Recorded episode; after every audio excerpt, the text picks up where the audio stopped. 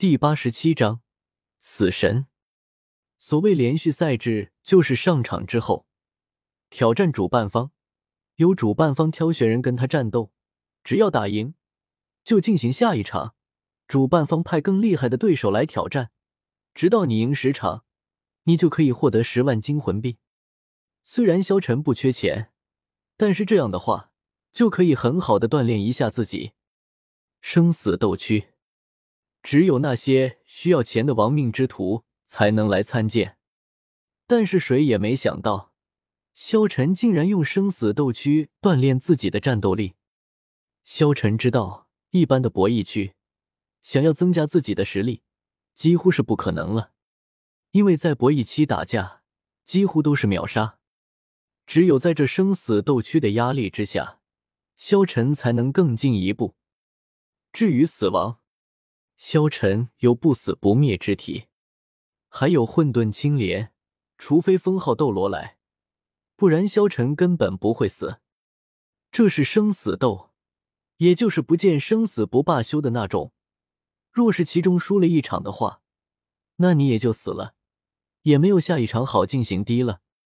所以连续赛制几乎没有人敢挑战，因为你中途不能退出战斗，只有连赢十场才能退出。这也就意味着你要连续战斗十场，连续战斗十场，这种比赛一般人怎么敢？你，你确定吗？主持人再次问道，声音都有些颤抖。萧晨淡淡的看着主持人道：“我说的话不够明确吗？”萧晨这种挑战几乎将大部分的观众都吸引了过来。小五他们也比完了赛，听说萧晨来到了死斗区。都全部跑了过来，这小子不要命了吗？不仅要挑战魂王以上，还要连续战斗十场。这小子是为了钱吗？这也太拼了吧！不得不说，这小子有些魄力。我出三万块压他赢一次。三万块，你未免也太看得起他了吧？虽然他有些胆子，但是他要挑战的是魂王高手，我出五万压他输。我也出五万。这时候，观众席已经沸腾了起来。主持人虽然惊讶，但是他还是尊重了萧晨的选择。在他看来，这小子可能就是想死，在死前制造一点噱头而已。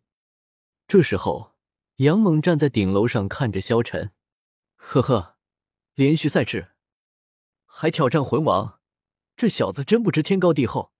既然你这么想死，那我不介意送你归西。在看场上，萧晨淡淡的站在原地，一个全身漆黑的身影很快来到了斗魂台上，穿着一身漆黑的斗篷，根本看不清他的脸。或许说他没有脸，因为从上到下都是漆黑的神色，给人一种极度压抑的感觉。滚滚的杀气从他的身上散发出来。这种杀气只有那种杀伐之人才会有，别人看不出来，但是萧晨知道，那种杀气是在对鲜血的渴望。这一刻，有人惊讶道：“这是漆黑死神七木，死斗区的常客，曾经创造三十连胜的神话，他怎么会来博弈区？”这时候，萧晨已经站在场上了，他面对的招漆黑死神七木。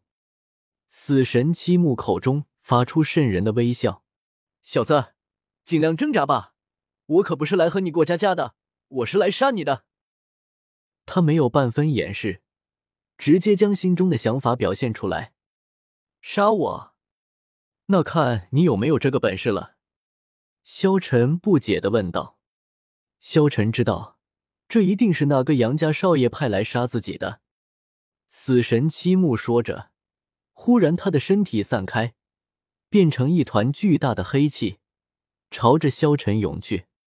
滚滚的黑气笼罩住了萧晨，仿佛是死神一般。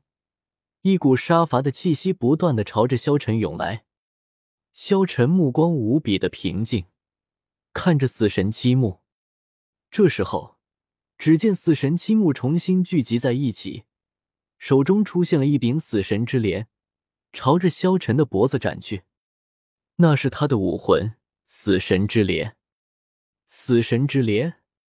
萧晨看着这武魂，武魂之上释放出来无尽的死气。萧晨知道，这绝对是非常强大的武魂，但是只是面前这个人太垃圾了了，不然以这个武魂的威力，一般的气武魂都比不上。他是变异武魂，他的父母都是没用的镰刀武魂，但是到了他这里就变异成为了死神之镰。